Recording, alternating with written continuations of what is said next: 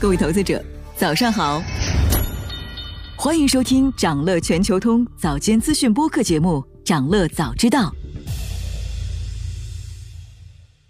今天我们关注的是美股财报季。那一季度首先发布财报的依然是银行业。受三月份硅谷银行事件的影响，市场密切关注各大金融机构的经营状况。高利率环境下，大银行们意外赚得盆满钵满。让我们来具体看看财报。以摩根大通为首的三大银行集团都取得了良好的业绩表现，营收和利润超过市场预期。摩根大通的一季度营收更是创下历史纪录，达到三百八十四亿美元，同比增长了百分之二十五。其中净利息收入二百零八亿美元。同比增长了百分之四十九，也创下单季度历史最高。因此，今年一季度摩根大通的净利润增长了百分之五十二。展望整个二零二三年，公司预计净息差收入将达到八百一十亿美元，比一月份时的预期增加了七十亿美元。而花旗银行一季度的净利息收入也同比增长了百分之二十三，达到一百三十三亿美元。富国银行的一季度营收为二百零七亿美元。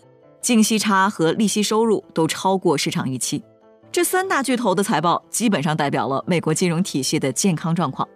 那之前因为硅谷银行事件，大家原本以为美国的金融体系可能会出现很大的问题，尤其在不断加息的情况下。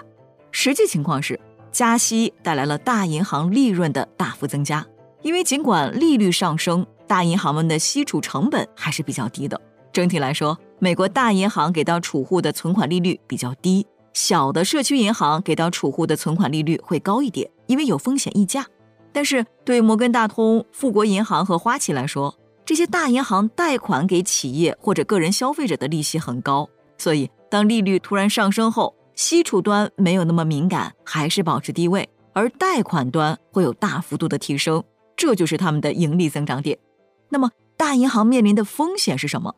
我们以花旗为例来看一下，在经济放缓和银行业危机的背景下，花旗一季度预留了二点四一亿美元来弥补潜在的贷款损失，同比增长了近百分之七十五，这是非常高的。而且其他方面的准备金也增加了四点三二亿美元。花旗给出的原因是，主要受宏观经济恶化和个人银行及财富管理信用卡循环余额增长的影响。截止到一季度末。花旗集团的信贷损失准备金总额约为一百七十二亿美元。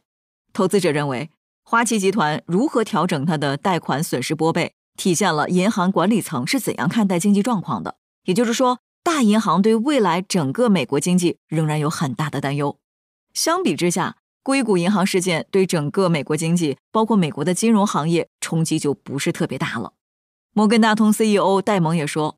这次银行危机跟2008年有明显的区别，现在的银行危机涉及的金融机构要少得多，需要解决的问题也更少。那这个表态体现了大银行对本次美国银行业危机的态度。那么，美联储整个加息节奏的转变，以及可能到来的经济衰退，对银行业整体将产生什么样的影响呢？戴蒙认为，随着贷款机构变得更加保守，金融状况可能会趋紧。目前还不清楚是否会导致消费者收紧支出。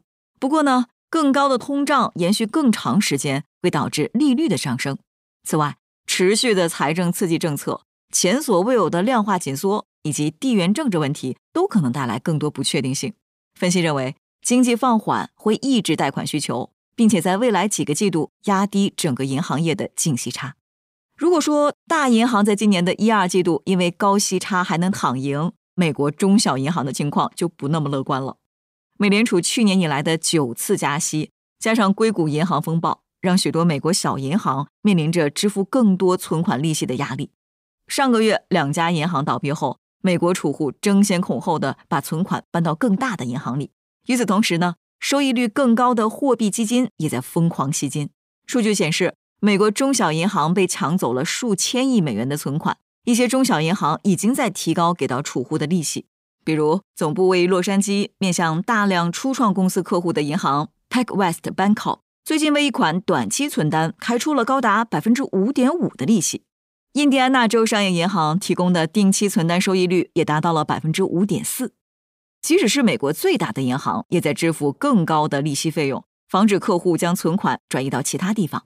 比如，花旗集团一季度的有息存款利率为百分之二点七二，在二零二二年底，这个数字是百分之二点一。业内人士认为，现在可能是美国中小银行有史以来面临的最关键、最敏感的财报季。想了解更多新鲜资讯，与牛人探讨投资干货，现在就点击节目 show notes 中的链接，进入掌乐全球通 app。以上就是今天掌乐全球通掌乐早知道的全部内容，期待为你带来醒目的一天。祝您在投资中有所斩获，我们明早再见。